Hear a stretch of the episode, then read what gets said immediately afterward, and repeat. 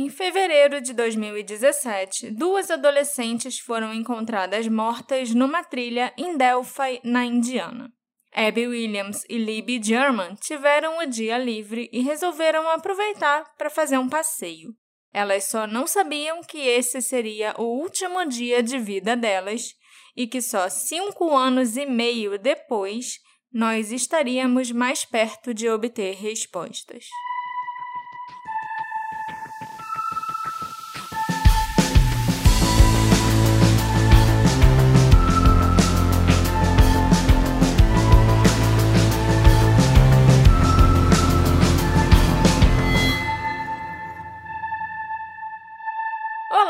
Ouvintes queridos! Sejam bem-vindos ao novo episódio do Detetive do Sofá. Eu sou a Marcela, a host desse podcast, e hoje é dia da gente falar sobre o caso do nosso episódio 6, da Abby e da Libby, as meninas que gravaram o seu assassino. Para quem não lembra, esse caso aconteceu em 2017 foi o primeiro episódio que eu e o Alexandre gravamos aqui para o Detetive do Sofá. Gravamos duas vezes, inclusive. É. E desde o final de 2021, esse caso tem tido alguns avanços, que culminaram com a prisão de um homem pelos assassinatos das meninas em 26 de outubro de 2022. Então, eu tenho muita coisa para contar para vocês. Mas o caso ainda não está resolvido. Ainda tem muita especulação, muita coisa acontecendo, muito mistério até em torno desse homem e das investigações que não estão encerradas. E sabe o que nunca encerra também, Alexandre? O que, que nunca encerra? As ofertas incríveis do Promobit. Ok. Eu não tava esperando. A Black Friday tá chegando, gente. E o Promobit é definitivamente o melhor lugar para você encontrar as ofertas de verdade. Eu comprei a panela que eu já estava de olho há um tempão, alguns dias atrás, por R$29,90. E com frete grátis. É, eu já conheci a Promobit, porque ela já patrocinou acho que todos os podcasts que eu curto. Inclusive, o computador que eu vou editar esse episódio foi montado com peças que eu fui comprando ao longo dos meses quando eu via promoções por lá.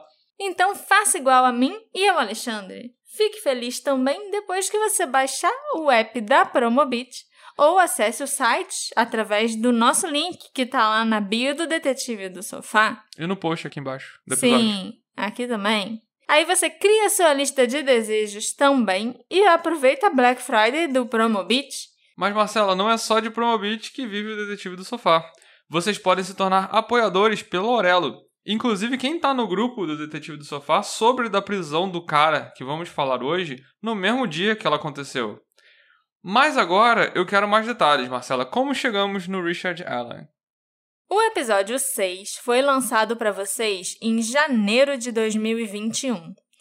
E por mais que eu sinta muita vergonha, porque eu ainda era completamente travada quando a gente gravou aquilo, eu acho que seria legal vocês escutarem esse caso. Principalmente quem ainda não escutou e não conhece. Mas para refrescar a memória de vocês, as melhores amigas, Libby e Abby, estavam fazendo uma trilha na zona rural de Delphi, no estado americano da Indiana, quando elas foram mortas na tarde de 13 de fevereiro de 2017. Antes de morrer, a Libby conseguiu gravar seu assassino em vídeo no celular. E, inclusive, um trechinho do vídeo e do áudio foram divulgados alguns anos atrás. É possível escutar o homem dizendo: Guys, down the hill. Eu lembro. Descendo a colina, né? Uhum. Ao longo do episódio, do episódio 6, o antigo, nós falamos sobre como eram as duas meninas, como foi o dia delas, sobre os assassinatos e os possíveis suspeitos. Para minha surpresa, o homem que foi preso na semana passada não era nenhum dos suspeitos que a gente tinha. Inclusive, o nome dele nunca tinha aparecido nesse caso antes. Richard Allen. Mas antes da gente entrar na prisão do Richard, deixa eu começar a te contar o que aconteceu nesse caso, de onde o episódio 6 parou. Para quem não lembra, a última atualização que o caso tinha recebido foi aquele novo retrato falado lançado pela polícia em 2019. e era um esboço bem diferente do inicial que a polícia divulgou em 2017. Depois disso, o caso só foi ter novidades em dezembro de 2021, quando a Polícia Estadual da Indiana anunciou que estava procurando pistas em torno de uma conta do Instagram sob o nome Anthony Shots. A conta era Anthony Shots.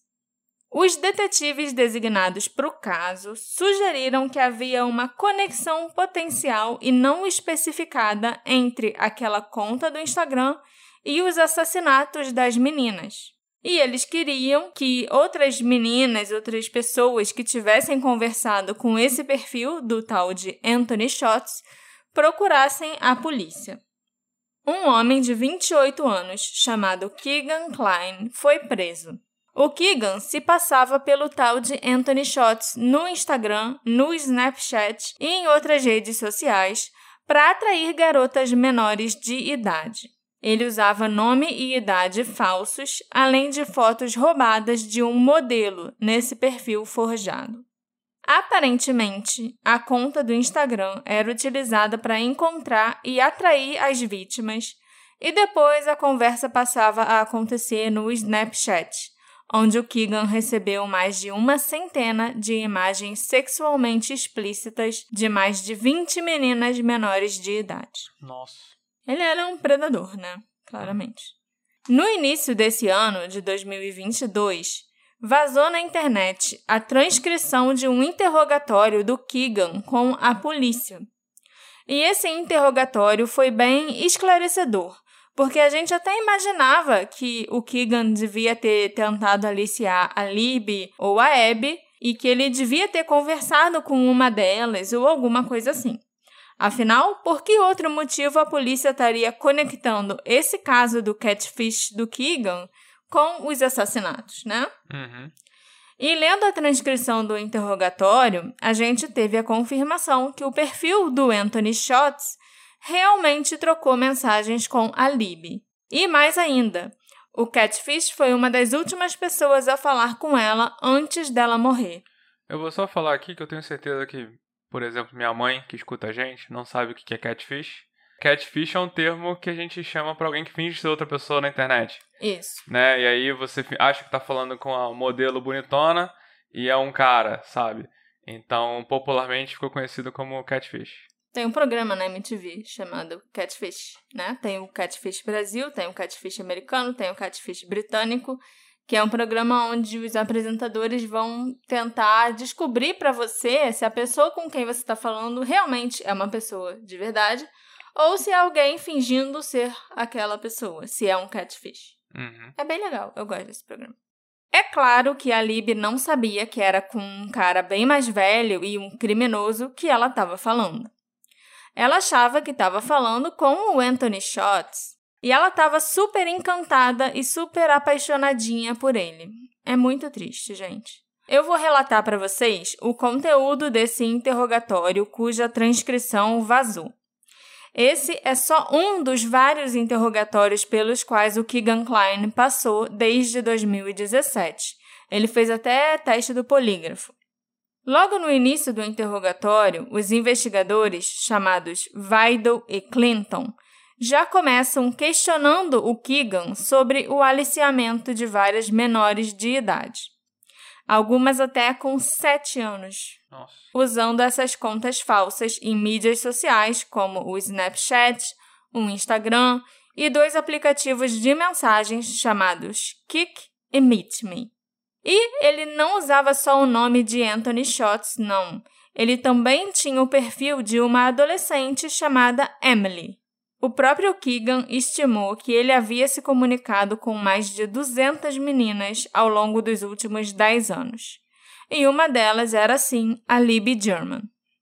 Enquanto as garotas acreditavam que estavam conversando com uma nova amiga super fofa e querida Emily Ann, ou com o ator e modelo bonitão Anthony Shots, elas estavam, na verdade, trocando detalhes de suas vidas e fotos íntimas com um pedófilo de quase 30 anos cheio de acne. E o que eu acho que é um problema ainda pior aqui é que o Keegan não fazia isso só para se satisfazer sexualmente. Ele também agia como um canal para outros pedófilos da região interagirem com essas garotas que ele aliciava. Entendeu? Trocava figurinha também, né? Provavelmente. É, ele era meio que um, o olheiro, uhum. sabe? Ele caçava as presas e começava a interação com elas. E depois, ou ele continuava ele próprio, ou ele passava aquela pessoa. Contato. O contato, né? E aquele perfil pra um outro pedófilo. cara pedófilo creepy uhum. que era amigo dele. Entende? O Keegan morava com o pai dele, Anthony Klein, de 54 anos, na cidade de Peru, que fica a 60 quilômetros de Delphi, também no estado da Indiana. Quando o Keegan se sentou para esse interrogatório em agosto de 2020, ele já havia sido reprovado num teste do polígrafo, especificamente durante a pergunta: Você sabe quem é o assassino da Abby e da Libby? A espinha dorsal desse interrogatório era a certeza por parte dos investigadores de que pelo menos um outro indivíduo tinha acesso a essas contas falsas criadas e usadas pelo Keegan.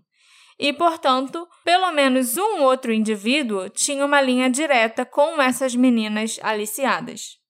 Os investigadores confrontaram o Keegan com o fato de que eles sabiam que o perfil do Anthony Schotts havia trocado mensagens com a Libby por várias semanas, se oferecendo para comprar presentes para ela, enviando fotos de si mesmo, no caso, né, do modelo de quem as fotos foram roubadas e que não tem nada a ver com o caso, e também fotos da sua Ferrari. Okay. Aparentemente, em todos os interrogatórios anteriores, o Keegan sempre insistiu que ele só tinha trocado mensagens com a Libby em duas ocasiões, quando eles ficaram conversando por algumas horas no Snapchat e que ele nunca tinha trocado fotos com ela. Nesse interrogatório, o Keegan continua insistindo nisso. Mas o detetive Vidal começou a ler para ele algumas mensagens específicas, numa tentativa de refrescar a memória do Keegan, incluindo uma mensagem em que o falso Anthony Schotts perguntou: É ruim que eu goste tanto assim de você? Só para constar, isso é exatamente o tipo de coisa que uma adolescente apaixonada gosta de ouvir, né? Tipo, ai meu Deus, ele tá gostando de mim. O cara era profissional, né? É. Ainda de acordo com o detetive Vaido, a conta do Anthony Schotts havia trocado mensagens com a Libby durante a festa do pijama que ela teve com a Abby na sua última noite de vida. E ele também foi uma das últimas pessoas com quem ela se comunicou na manhã em que ela e sua amiga desapareceram. O Keegan deve ter começado a se sentir muito nervoso e até a suar frio nessa parte do interrogatório. Afinal, ali estavam as provas e as mensagens trocadas entre o fake dele e a menina morta, imediatamente antes dela morrer. Foi aí que os dois investigadores disseram para o Keegan que eles acreditavam nele. Eles acreditavam que ele não era a única pessoa que usava aquelas contas falsas e que ele não era o único que devia estar tá trocando mensagens com a Libby na conta do Anthony Schotts. De acordo com o detetive Vidal, em 13 de fevereiro de 2017, o dia dos assassinatos, por volta das 8 horas da manhã, dois dispositivos diferentes em lugares bem afastados um do outro, sabe, em bairros diferentes, fizeram login na conta do Snapchat do Anthony Schotts. Um dos dispositivos saiu da conta poucos minutos depois, mas o outro continuou logado. Não só logado, mas trocando mensagens com a Libby. Eu acho que é importante eu destacar para vocês porque o Keegan usava mais a conta do Snapchat do que a conta do Instagram. A conta do Instagram, como ele próprio disse, ele usava para conhecer e atrair as vítimas. E depois ele ia para o Snapchat para conversar e trocar mensagens e fotos. Eu, Marcela, nunca tive Snapchat. Eu nunca usei, eu não fazia ideia de como era que isso funcionava até eu começar a pesquisar por causa desse caso. E aparentemente, né, no Snapchat, as imagens e mensagens enviadas pelos usuários ficam disponíveis por um curto período de tempo, como se o Snapchat fosse só a story do Instagram. É, o Instagram Certo. criou o Story pra não perder essa galera do Snapchat. Isso. E se alguém tirar um print, você recebe uma notificação te avisando que alguém tirou aquele print da sua foto, da sua mensagem. Exatamente. Eu imagino que seja por isso que o Keegan preferia o Snapchat, né? Porque assim ele não deixaria rastros. Ainda mais em 2017, quando era, ainda era bagunça no Snapchat. Não Uhum. tinha nenhum tipo de regulamentação, qualquer coisa É, podia a- a- acontecer. A fama do Snapchat nessa época era meio que pra isso. Era a galera que postava foto pelada, mas não tinha problema porque ela ia sumir. É. Ou mandava foto pelada, mas não tinha problema. E aí você sabia que se a pessoa tirasse print, ainda ia aparecer pra você. Sim. Então, essa era a fama na época, pelo menos. Eu também não cheguei a usar, não. Cheguei a criar uma conta, mas não usei. Não Ah. usei. Mas, ao mesmo tempo, eu imagino que devia ser mais difícil notar quando outra pessoa estivesse usando o aplicativo no lugar dele, já que as mensagens desapareciam, né? O Snapchat já foi alvo de várias controvérsias, inclusive por causa de envio de conteúdo pornográfico, como você bem lembrou, e mais recentemente por causa de revenge porn.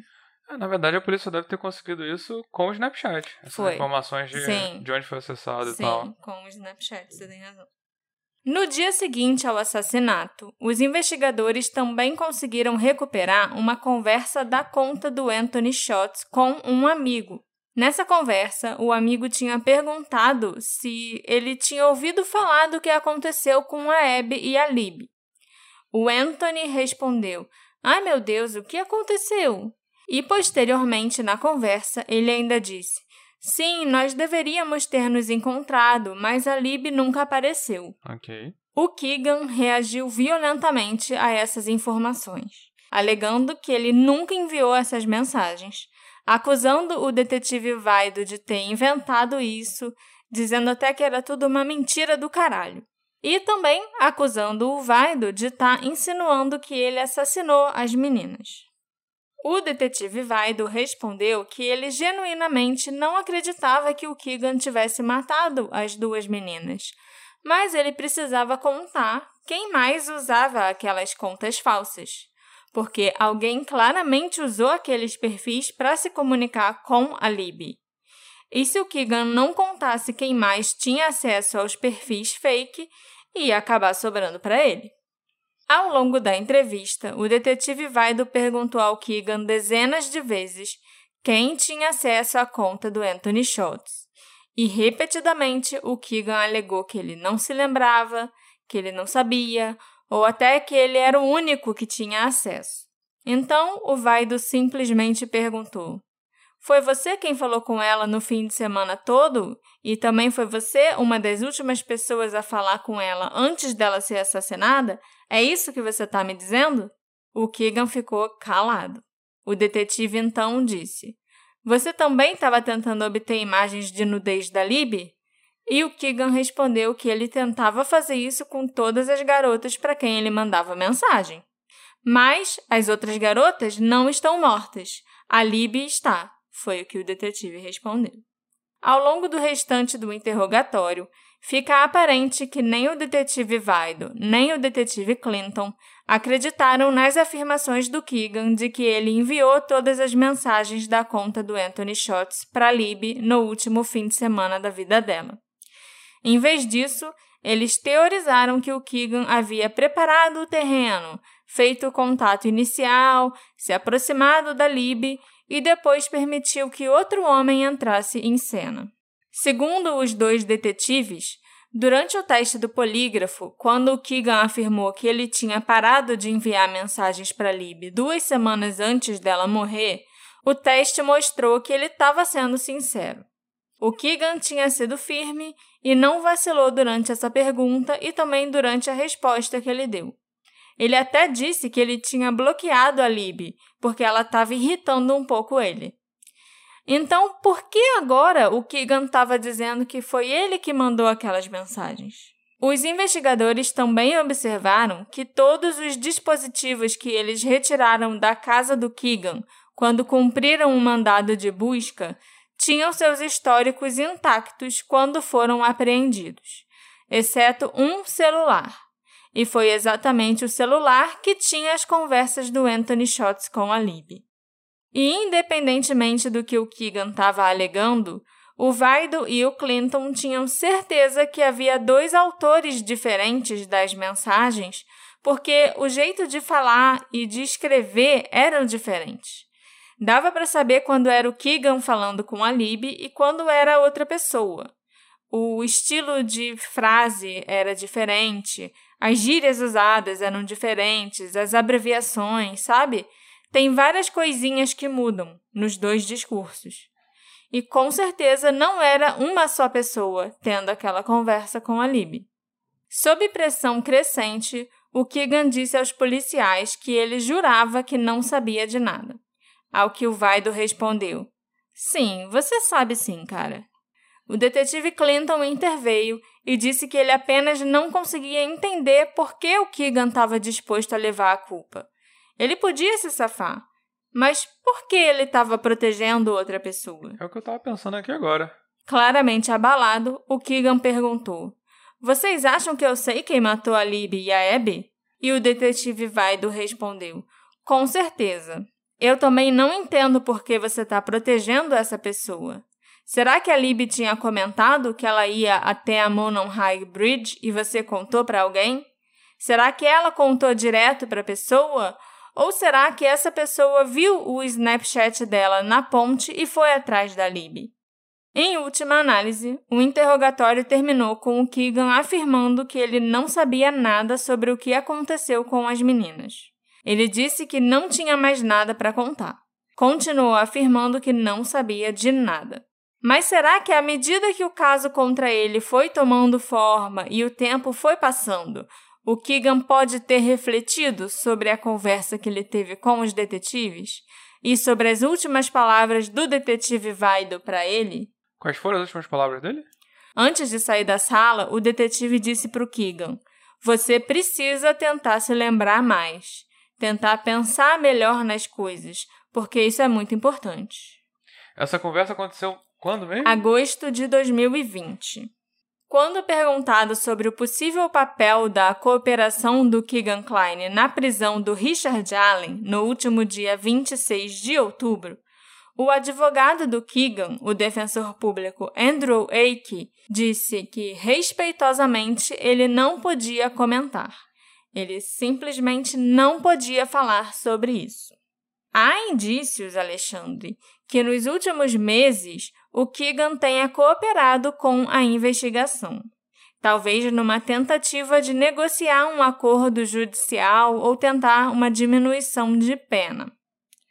Uma ordem judicial previamente sigilosa, datada de 19 de agosto de 2022, confirma que o Keegan foi temporariamente libertado sob custódia da Polícia do Estado da Indiana no dia em que os policiais iniciaram uma busca de cinco semanas no rio Wabash.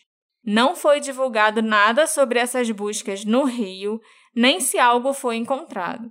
A única coisa que a gente sabe é que essas buscas eram sim relacionadas aos assassinatos da Abby e da Libby. Na história que a gente já sabia, tinha alguma coisa a ver com esse rio? Não.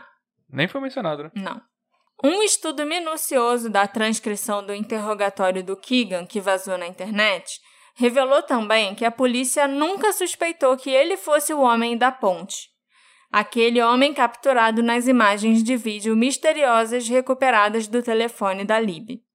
Mas a gente viu que os detetives estão muito convencidos que o Keegan estava protegendo a identidade do assassino, que ele com certeza deve saber quem era aquele homem da ponte. Uhum. Outra coisa que chamou a atenção é que o Richard Allen foi preso e acusado pelo homicídio duplo no dia 26 de outubro de 2022. E no dia 1 de novembro, o promotor do caso, o Nick McLeland, entrou com um pedido para que o tribunal retire cinco das 30 acusações pelas quais o Keegan Klein será julgado em janeiro. Hum, dá para ligar os pontos. Dá, eu acho que dá, né? Os detalhes do que pode ter levado a polícia ao Richard Allen estão sob sigilo judicial. uma situação incomum e que será revisada numa audiência pública em 22 de novembro. Como eu disse para vocês no início do episódio, esse nome, Richard Allen, nunca tinha aparecido entre os possíveis suspeitos do crime, nem nada parecido, e pegou todo mundo de surpresa. Uma das razões para que os documentos estejam sob sigilo é que pode ser que nesses documentos tenha o nome de outros suspeitos que ainda não foram acusados. Mas eu suspeito que outro motivo para os documentos serem sigilosos é porque eles podem indicar que o Keegan fez algum tipo de acordo com a promotoria. O material coletado nos vários dispositivos que pertenciam ao Keegan e que foram apreendidos pela polícia em fevereiro de 2020 desencadeou uma das maiores investigações de pornografia infantil na história do estado de Indiana. Então, o caso da Abby e da Lib, na minha opinião, é algo muito maior do que o duplo assassinato. E devem ter muitos nomes e muitas informações relacionadas ao caso e que constam nos documentos do caso que realmente devem ficar em sigilo até o momento certo. Porque tem muita coisa em jogo. Uma investigação não pode atrapalhar a outra, né? A investigação da pornografia infantil e dos assassinatos da Abby e da Lib vão estão se cruzando. E se você vazar coisa demais sobre qualquer uma das investigações, você prejudica os casos, entendeu? Uhum. A possibilidade de que o caso dos assassinatos de Delphi esteja ligado a redes de abuso sexual infantil online é repugnante. Mas, infelizmente, é uma possibilidade muito concreta. Tinha uma rede enorme de pedofilia atuando naquela região. Junto com a transcrição do interrogatório do Keegan Klein, também vazaram alguns outros documentos, entre eles um mandado de busca do FBI de março de 2017, pouco após os assassinatos da Abby e da Libby. E esse mandado detalha o que levou os investigadores a revistarem a propriedade do Ronald Logan. Se vocês não se lembram, os corpos das meninas foram encontrados na propriedade desse homem, ele possuía um terreno enorme na região onde ficava a casa dele. E numa parte mais afastada e remota, próximo da trilha da Monon High Bridge, é onde estavam os corpos. O mandado de busca revela a suspeita do FBI sobre o Ronald Logan. É claro que a gente sabe que ele tinha sido interrogado e tal, porque, né, ele era o dono do lugar onde elas foram encontradas. Mas o Ronald nunca foi mencionado como uma pessoa de interesse no caso. E agora a gente sabe que ele era sim um suspeito. Um agente do FBI descreveu no mandado que a estatura do Ronald era muito semelhante à estatura do homem da ponte, gravado no vídeo pela Lib. E que a voz do Ronald também era semelhante à voz desse homem que nós já escutamos mandando as meninas descerem a colina. Além disso, duas ex-namoradas do Ronald Logan procuraram a polícia estadual após os assassinatos para contar que ele era violento e que tinha ameaçado matá-las. Outra coisa bem interessante que esse mandado de busca revela é que o Ronald tinha mentido sobre o seu álibi no dia dos assassinatos.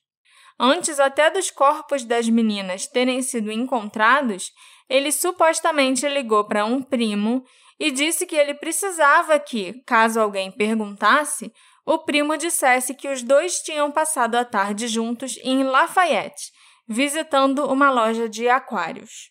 O Ronald posteriormente afirmou para a polícia que ele tinha ido com esse primo para essa outra cidade por volta das 14 horas e que tinha voltado para casa em torno das 17 ou 17 e 30. O problema é que, como os corpos estavam na propriedade dele, o álibi do Ronald foi muito bem investigado. E os agentes do FBI solicitaram os dados do celular do Ronald para a operadora e viram que as torres de celular indicavam que o telefone dele estava em Delphi na tarde de 13 de fevereiro. Inclusive, o celular estava perto da trilha da Monon High Bridge e do local onde os corpos foram encontrados. Não só o Ronald Logan havia mentido sobre seu álibi, como ele havia pedido para o primo mentir por ele antes mesmo dos corpos da Abby e da Lib serem encontrados. É bastante razoável supor que a criação de um álibi antes da descoberta de um crime indica culpa ou até um conhecimento daquele crime, que aquele crime aconteceu. Por isso, o FBI precisou do mandado de busca para revistar a casa e toda a propriedade do Ronald Logan em março de 2017. Quando ele foi interrogado novamente, o Ronald contou para a polícia que ele, na verdade, tinha ido até um aterro sanitário na tarde dos assassinatos para despejar lixo e que ele tinha sido visto num bar próximo ao aterro.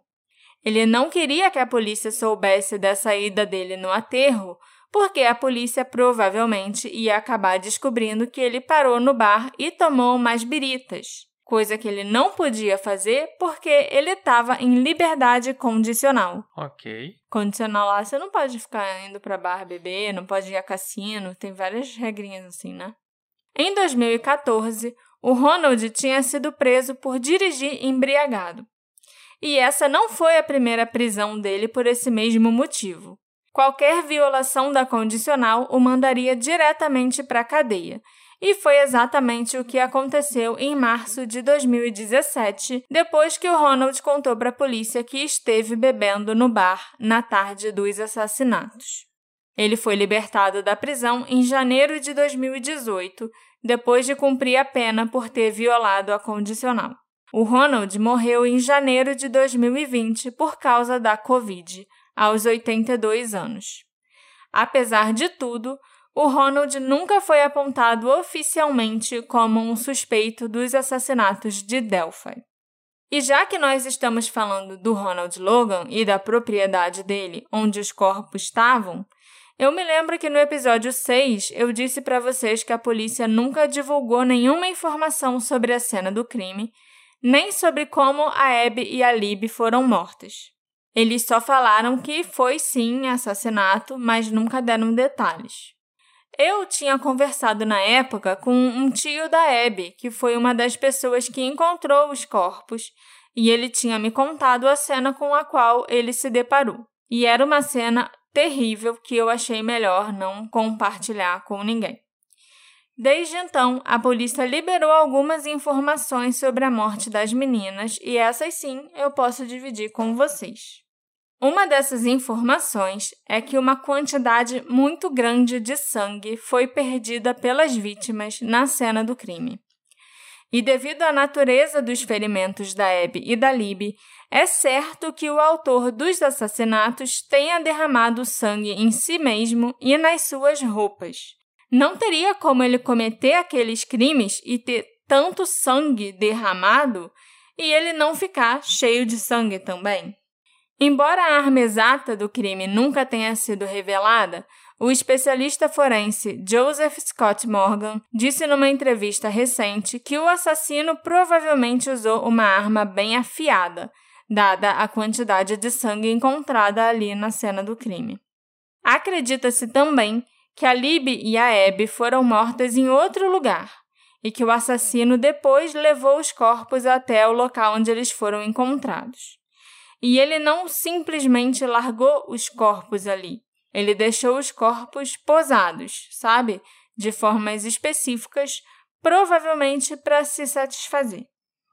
Também foi divulgado que as vítimas não apresentavam ferimentos de defesa e que duas peças de roupa, uma da Abby e uma da Lib, nunca foram encontradas.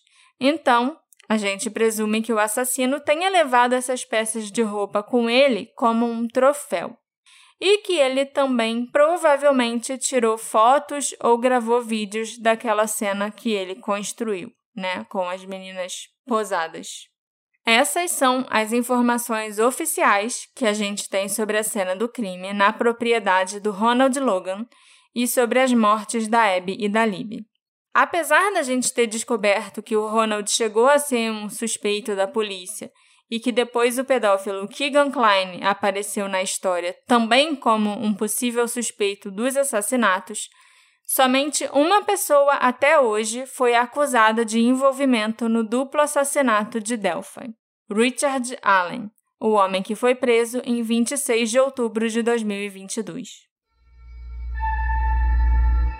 Embora detalhes ainda não tenham sido divulgados, um casal que mora perto do Richard Allen e que pediu para não ser identificado disse para alguns jornalistas que viu veículos da polícia na casa do homem em 13 de outubro de 2022. Perto do anoitecer, um policial chegou ao local com uma folha de papel, provavelmente um mandado de busca, que ele mostrou ao Richard antes da equipe começar a revistar a casa e o quintal.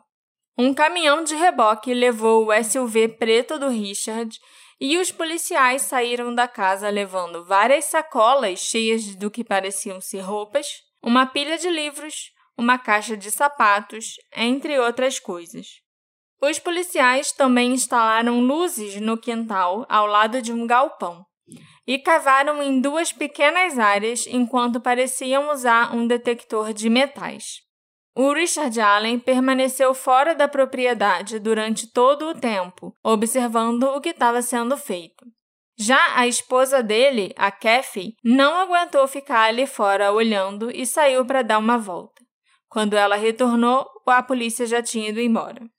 Um dos vizinhos perguntou a um policial se ele deveria se preocupar, e o policial respondeu: só permaneça vigilante especialmente com sua esposa e suas filhas. Caraca. O Richard Allen nunca se destacou, sabe? Nunca foi um cara, sei lá, que chamasse atenção na cidade. Ele morava com a esposa Kathy e com o gato do casal, e raramente recebia visita. Os vizinhos frequentemente o viam em sua garagem, fumando cigarros e bebendo cerveja depois do trabalho. O casal Allen vive na comunidade há pelo menos 16 anos. Eles vivem num bairro residencial na Whiteman Drive, em Delphi. Registros da propriedade mostram que o Richard e a Kathy são os donos da casa, atualmente avaliada em 172 mil dólares desde 2006. E essa casa fica somente a 800 metros da Delphi Community Middle School onde a Abby e a Libby estudavam. A casa do Richard também fica a cerca de 7 quilômetros da Monon High Bridge, onde as meninas desapareceram e mais tarde foram encontradas mortas. O Richard tem 50 anos e ele se formou na escola em 91, no condado de Miami, na Indiana. Ele trabalhava como técnico de farmácia na rede CVS, a licença dele como farmacêutico estava em dia e, inclusive, ela só vence em 30 de junho de 2024. Ah, as coisas esquisitas que eu descubro sobre as pessoas. A polícia disse durante a coletiva de imprensa que o Richard estava se escondendo à vista de todos durante a investigação. Ainda não está claro o que levou a polícia ao Richard. Os detalhes das provas contra ele e os detalhes do mandado de prisão estão sob segredo de justiça. Então a gente não consegue saber de nada sobre o caso que está sendo construído contra o Richard. O que a gente sabe é que ele não possui antecedentes criminais. Na ficha dele só constam duas multas por excesso de velocidade. E agora duas acusações de assassinato. Durante a coletiva de imprensa feita pela polícia e pela promotoria no dia 31 de outubro de 2022, o superintendente Doug Carter afirmou que a prisão do Richard é certamente um passo importante para levar à conclusão das investigações, mas que a gente ainda não deve comemorar. Ele também disse que as linhas de denúncias permanecem abertas e que os investigadores ainda precisam de informações e da contribuição da população não só sobre o Richard Allen, mas sobre qualquer outra coisa ou pessoa que tenha a ver com os assassinatos da Abby e da Libby.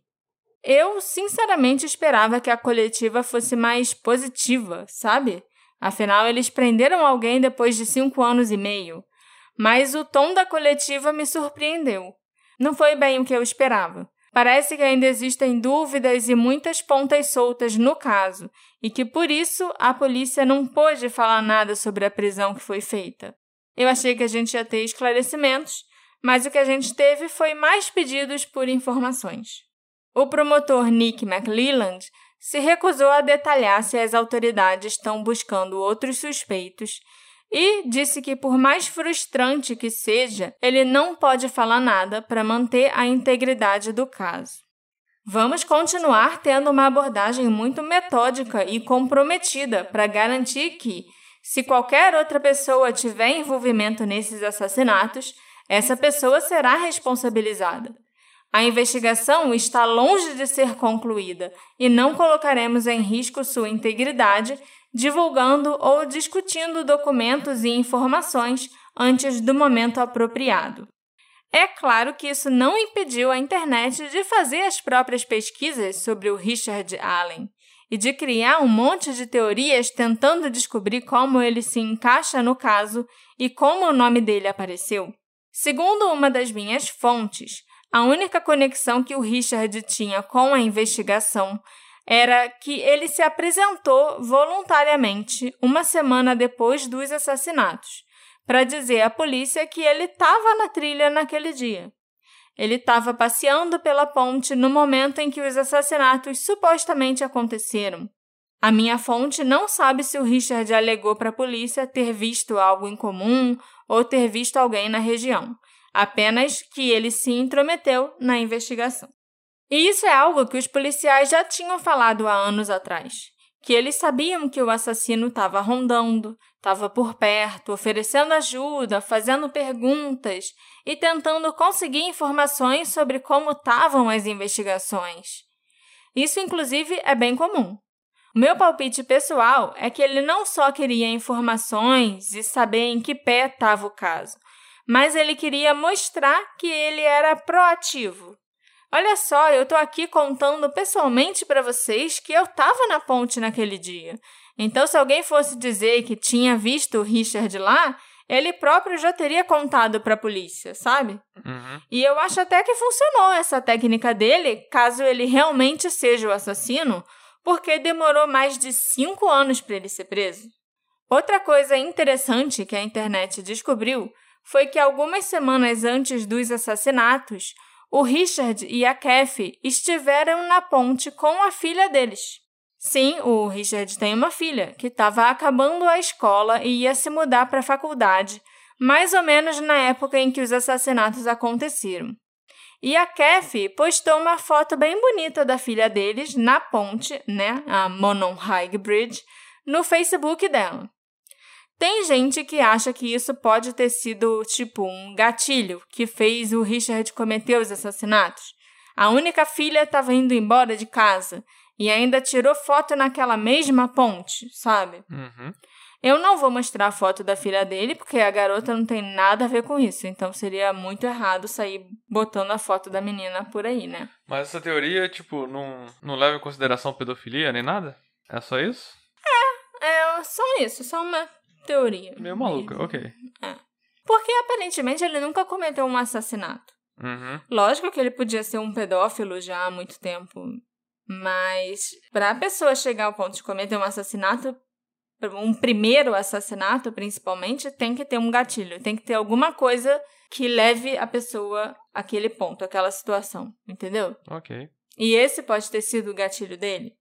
Eu acho difícil, mas em dezembro de 2021, a Kathy postou outra foto interessante no Facebook dela. Era uma foto dela com o Richard num bar local em Delphi, uma selfie do casal.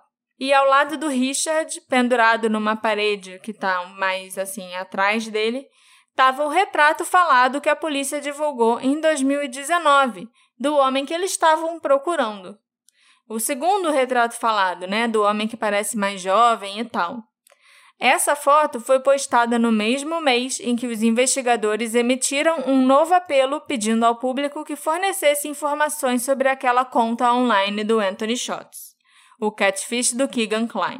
São só curiosidades e provavelmente coincidências interessantes. Ah, tá, eu não acho que o cara tirou. Eu não acho que o casal ia tirar uma foto de, De propósito com a, a, o retrato falado aparecendo atrás. E parecia ele?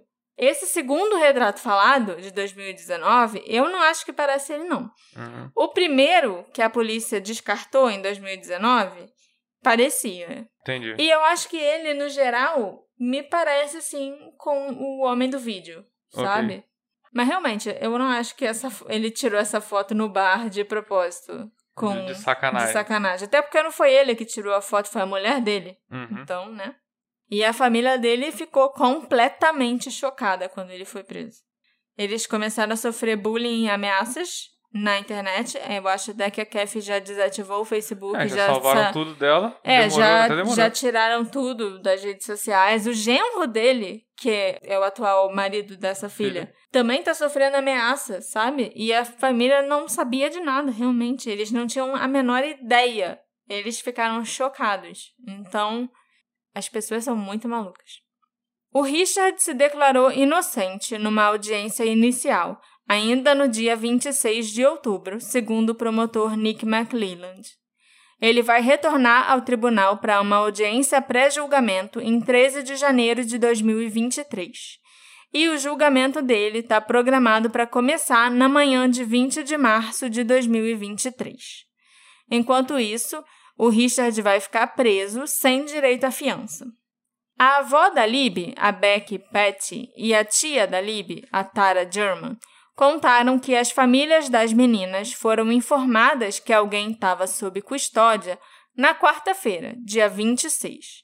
E só na sexta-feira, 28 de outubro, que elas souberam que a pessoa que tinha sido presa era o Richard Allen, Eu vi foi o tweet, acho que da irmã dela, né? da Kelsey. Tipo, falando We got him. Sim, na sexta-feira, isso, dia Uhum. 28. A Beck não conhecia o Richard, talvez só de vista de alguma ida na farmácia onde ele trabalhava, mas ela não se lembra dele. Já a tia, a Tara, ela era uma frequentadora assídua dessa farmácia CVS onde o Richard trabalhava, e ela conhecia o Richard de suas compras na loja. Ela se lembrou inclusive de um encontro específico com ele após a morte da Libby. A tia Tara foi até a farmácia para mandar revelar algumas fotos da Libby para o funeral, porque a CVS era um dos únicos lugares na cidade que ainda fazia revelação de fotos. E foi o Richard que a ajudou. A Tara estava meio perdida, estava muito abalada, é, tentando selecionar as fotos no celular dela, e o Richard deu a assistência que ela precisava. E depois de ter revelado as fotos que a Tara escolheu, ele ainda olhou para ela e disse que sentia muito e que ele não cobraria nada pelo serviço. A Beck, a avó da Libby, né, revelou que ela ficou muito surpresa ao saber que o homem preso pelos assassinatos da neta dela e da Abby era um residente de Delphi. Ela já sabia que a polícia acreditava que o assassino era local, mas era muito difícil de acreditar que o assassino estava logo ali, sabe? Que ele morava perto da escola, que ele fazia parte da comunidade. O marido da Beck e avô da Libby, o Mike Petty, não entende como alguém pode cometer uma atrocidade dessas e continuar vivendo a vida como se nada tivesse acontecido. O Mike também aproveitou para elogiar o trabalho dos policiais, que, segundo ele, foram diligentes e sacrificaram seu próprio tempo e o tempo deles com a família para trabalhar no caso da neta dele. Aí eu quase esqueci de falar para vocês. Na época que o primeiro episódio sobre os assassinatos de Delphi saiu, a Beck estava lutando contra um câncer bem agressivo. Eu comentei isso no episódio, lembra? Eu não tô lembrado, não. Mas eu comentei. Se você escutar de novo, você vai ver. Mas a Beck passou pelo tratamento, fez as quimioterapias e agora ela tá em remissão. Muito bem, Beck. Eu já até sabia disso, porque Já faz tempo. já faz tempo. A Kelsey, a neta dela, irmã da Libby, já tinha me contado isso, eu acho que há mais de um ano. Eu acho que eu até falei com você. Quando Acho ela sim, me mandou o tweet e tal. Eu fiquei muito feliz pela Beck.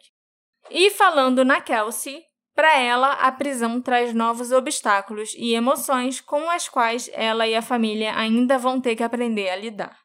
Ela também declarou que ela visitou o túmulo da Libby no último domingo para conversar com ela sobre as atualizações do caso. Isso é algo que a Kelsey sempre faz. Além de ficar muito tempo lutando por justiça para a irmã, e inclusive hoje em dia ela está estudando para ser perita forense e, ou psicóloga forense, eu não estou me lembrando exatamente. Ela sempre vai até o túmulo da Lib para botar o papo em dia com a irmã e contar as novidades do caso. Eu já tinha encerrado o roteiro desse episódio e estava pronta para gravar quando saíram algumas notícias importantes sobre o caso e eu tive que adicionar aqui para a tristeza do Alexandre. E o episódio ficou maior ainda do que eu já pretendia. Hoje é terça-feira. A primeira notícia é que o juiz que estava encarregado desse caso, o Benjamin Zinner, ele deu uma surtada de leve. Hum. Como os detalhes da prisão e das evidências contra o Richard Allen estavam sob sigilo, várias pessoas aleatórias e até jornalistas e tal começaram a ir até o tribunal para solicitar que pelo menos o mandado de prisão fosse divulgado. E encheram tanto o saco do juiz e da equipe que trabalha com ele que o homem marcou uma audiência para 22 de novembro, onde ele vai decidir se os documentos continuam sob sigilo ou não. O juiz também escreveu um comunicado dizendo que toda a publicidade em torno desse caso e toda essa insistência das pessoas em ver os documentos é muito tóxica e perigosa. As pessoas querem sugar tudo o que for possível desse caso, elas querem ver sangue. E assim, até o réu acaba correndo perigo e recebendo ameaças. Então, o juiz queria que deixassem ele e a equipe dele trabalharem em paz. E ele ainda botou um monte de ponto de exclamação no texto que ele okay. enviou e disse que a galera que trabalha lá no tribunal é muito mal paga. Ah, Isso foi só um banho. adendo que ele, que ele fez. Vai tomar banho. Pois é, né? Todas as frases do homem terminavam com ponto de exclamação. Parecia que ele estava querendo gritar aquilo ali para todo mundo. No dia seguinte dele ter publicado esse comunicado, o juiz Dinner resolveu se afastar do caso. Acho que ele fez a coisa certa. Um juiz da Suprema Corte do Estado da Indiana vai ser apontado para substituí-lo. Ele não deu um motivo oficial para ele estar tá se afastando, mas eu acho que a gente consegue entender por quê, né? Durante esses últimos dias, desde a prisão do Richard Allen, ele já foi transferido três vezes de uma prisão para outra. Parece que ele estava sendo ameaçado, mas não há nenhuma informação concreta sobre isso. Né? Só lá nas movimentações do caso que a gente consegue ver que ele já foi transferido várias vezes. E o juiz também menciona isso quando ele fala que a curiosidade é tóxica. Uhum. Eu também consegui descobrir que o Richard está sendo acusado pelos dois assassinatos, sim, mas ele é acusado de felony murder ou second degree murder. No Brasil, o equivalente disso seria algo como homicídio culposo, quando você não tem a intenção de matar. Essa acusação de felony murder no estado da Indiana pode indicar duas coisas ou que o assassino acabou matando outro ser humano enquanto cometia ou tentava cometer um outro tipo de crime, como um sequestro, um abuso sexual, um roubo ou algo assim. Ou pode indicar que não foi só aquela pessoa que cometeu o crime, que cometeu o assassinato. Por exemplo, o Richard estava cometendo um outro crime, sei lá, ele estava sequestrando as duas meninas ou então estuprando as meninas. E elas acabaram morrendo como resultado desse outro crime. Não dá para você provar que a intenção inicial do Richard era uma intenção assassina. Elas podem ter escorregado enquanto eram coagidas e batido a cabeça numa pedra, por exemplo, sabe? Entendi. Você não pode provar que ele foi lá com a intenção de matar, sei lá, pegou uma arma e atirou. É um, é, um, é um homicídio culposo dentro de um outro crime, né? É. Mas a gente sabe que provavelmente não foi isso que aconteceu aqui. A gente sabe que elas foram assassinadas com uma arma afiada e que muito sangue foi derramado. Então eu acho que está bem claro que quem matou a Abby e a Libby tinha sim essa intenção. Elas foram posadas ainda? É. Então essa primeira hipótese dele ter matado as meninas por acidente enquanto cometia outro crime hediondo pode ser eliminada. A gente fica aí com a segunda hipótese, que não foi só o Richard que cometeu os assassinatos. Nesse caso, não importa se foi ele pessoalmente que segurou a faca ou que puxou o gatilho. Ele estava envolvido no crime e duas pessoas morreram.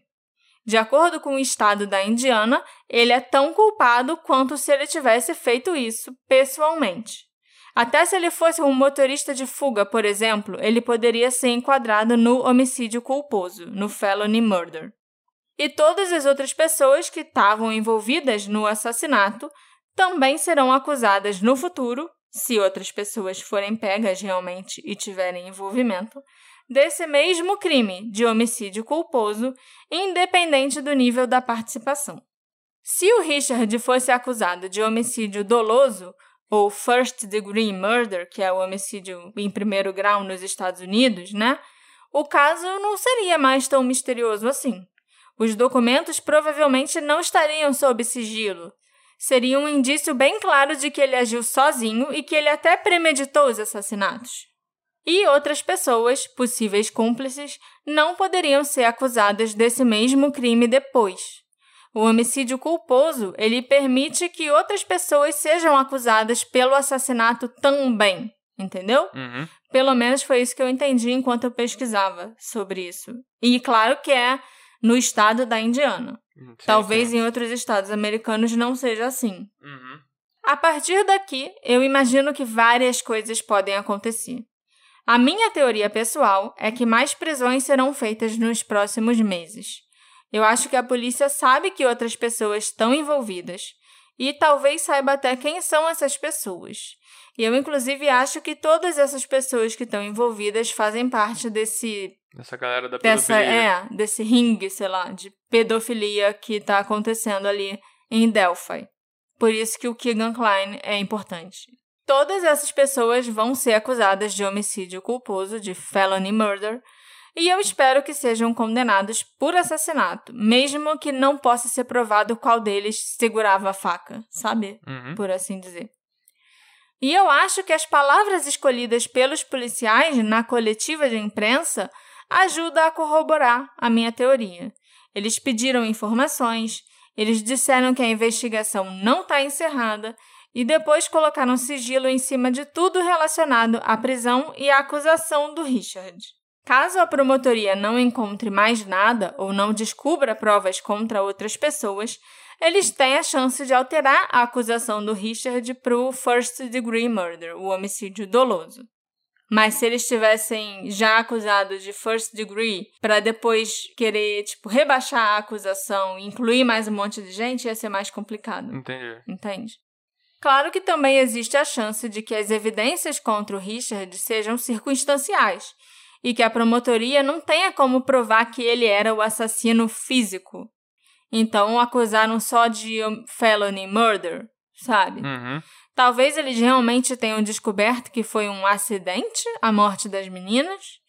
Ou ele próprio tenha alegado que elas morreram quando ele cometia algum outro tipo de crime. É, porque se não me engano, isso aí deve ir pro júri, né? Sim, Então, é, porque se você falar que é homicídio doloso, você tem que explicar a motivação, Sim, tem que também. explicar, entendeu? E acho que isso aí deixa mais aberto. é. Porque senão, a- às vezes, eles têm que até que inventar um motivo. Sim, Entendeu? é, aqui não é necessário nesse caso você ter um motivo, né? No dia 22 de novembro, se o sigilo cair, nós saberemos melhor o que está acontecendo. Se não, a gente vai ter que esperar para ver o que vem por aí nos próximos meses e no julgamento do Richard Allen. Esse episódio foi feito graças ao apoio da nossa querida Karina Morandi. Muito obrigada, Karina! Graças a você que eu pude fazer um episódio tão longo, contando tantos detalhes assim sobre o caso dos assassinatos de Delphi e deixar o Alexandre me De olhando de cara feia. Editando. Pois é. É. Mas é. Vamos falar a verdade. É de desses episódios longos assim que vocês gostam. Eu sei. É, eu vou ter que falar que esse aí é- podia ter sido um plantão, né? Porque Sim. Aconteceu uma atualização e tal, mas realmente, vocês viram ficou um episódio gigante. E quem tava no grupo do Detetive do Sofá ficou sabendo na hora da prisão. Eu acho que você mandou mensagem. Mandei, mandei na mesma hora que o cara foi hora. preso. Aham. É, mas realmente, como a gente tava com o episódio 100, a gente tava fazendo a live e fazendo outras coisas, o timing não foi tão bom, não, não e, e não era só falar da prisão, né? Tinha outras coisas para serem atualizadas sobre esse uhum. caso, tinha muitos outros fatores que eu acho que entram em jogo aí que talvez tenham levado à prisão do cara. A gente ainda vai ver isso no futuro. Uhum. E também é um plantão, sim, porque uma pessoa foi presa, mas mas eu não sei se é tipo uma conclusão do caso. Uhum. Entende? Entendi. Ainda. Mas obrigada, Karina. E vocês também que estão aí ouvindo, se tornem apoiadores do Detetive do Sofá no Orelo e venham fazer parte do nosso grupo de apoiadores que vocês também vão ficar sabendo das fofocas na hora que elas acontecem. O que nós podemos esperar de um provável julgamento do Richard Allen? Quais serão as provas apresentadas contra ele? Será que ele trabalhou sozinho? Ou ele estava envolvido com outras pessoas no assassinato em si e nos eventos que levaram ao assassinato. Será que ele faz parte desse esquema gigante de pedofilia que acontece ali em Delphi e nas cidades ao redor? Me encontra nas nossas redes sociais, arroba detetive do sofá, e me conta o que você achou desse caso, da nossa atualização. E também se você escutou aí pela primeira vez ou escutou de novo o episódio 6, me diz, você sentiu uma diferença muito grande? É, é, é grande. eu, eu comecei a ouvir. É grande. Porque eu também tava aprendendo a editar. Eu não quero ouvir, não, não porque é eu vou só, sentir vergonha de mim. Não é só você começando. Eu também tava começando é. a editar e tudo mais. Mas é isso aí. A gente se encontra na próxima investigação. Tchau, tchau. Tchau, tchau.